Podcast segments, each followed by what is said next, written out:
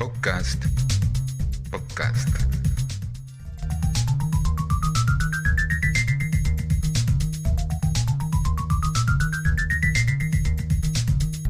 En síntesis. Síntesis.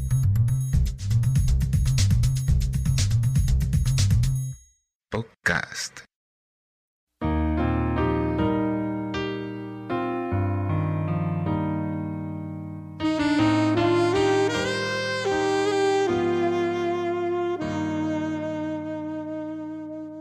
La convivencia ciudadana en paz, en armonía, no es tan solo una ficción, no es un rótulo o el título para una disertación, es más bien una imperiosa necesidad válida para cualquier nación y a su vez cualquiera de los continentes.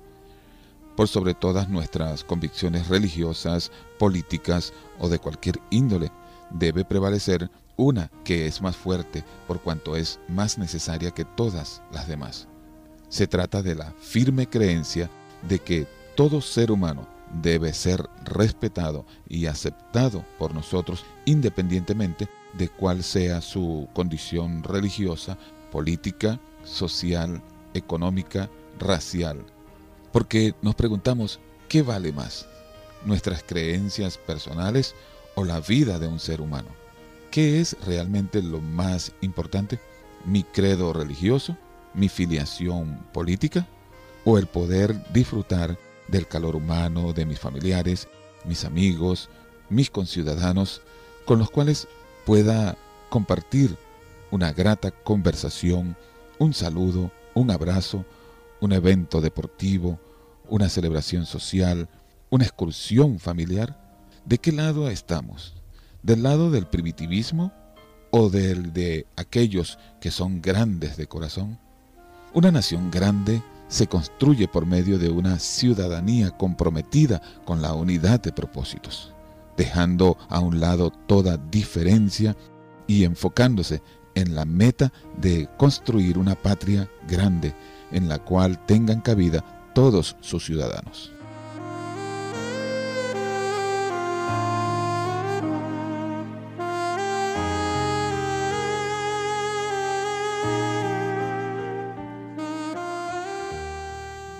Es interesante notar que en la Carta Universal de los Derechos Humanos, adoptada y proclamada por la Asamblea General de las Naciones Unidas, se establece lo siguiente.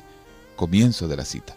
La libertad, la justicia y la paz en el mundo tienen por base el reconocimiento de la dignidad intrínseca y de los derechos iguales e inalienables de todos los miembros de la familia humana considerando que el desconocimiento y el menosprecio de los derechos humanos han originado actos de barbarie ultrajantes para la conciencia de la humanidad, considerando que los pueblos de las Naciones Unidas han reafirmado su fe en los derechos fundamentales del hombre, en la dignidad y el valor de la persona humana y en la igualdad de derechos de hombres y mujeres, la Asamblea General de las Naciones Unidas proclama, artículo número 1, todos los seres humanos nacen libres e iguales en dignidad y derechos y dotados como están de razón y conciencia, deben comportarse fraternalmente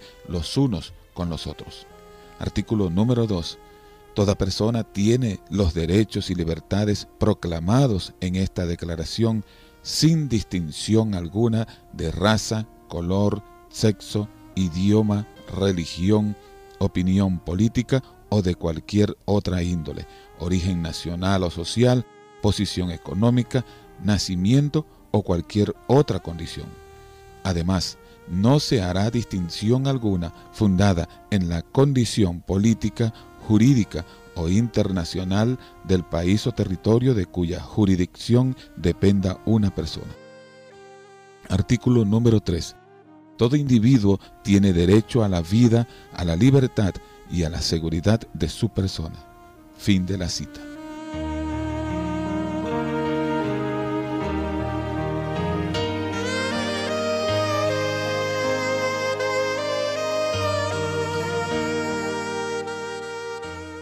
Amigos, amigas, Aunque cada uno de nosotros forma parte de un país en particular, es indiscutible que a su vez todos pertenecemos a esta gran comunidad internacional y que es un deber insoslayable hacernos parte activa de los que promueven en sus respectivas naciones la prevalecencia de la paz, la justicia social, el reconocimiento de los derechos humanos y la sana convivencia entre todos los miembros de nuestra sociedad. Todo aquel que aspire a una patria en la que impere la justicia, la paz entre sus ciudadanos, debe prestar atención al legado de estas leyes de carácter universal.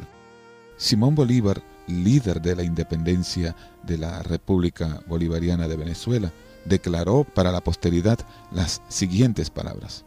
Cuando el pueblo, por medio de la instrucción, sepa lo que son sus deberes y derechos, habremos consolidado la República.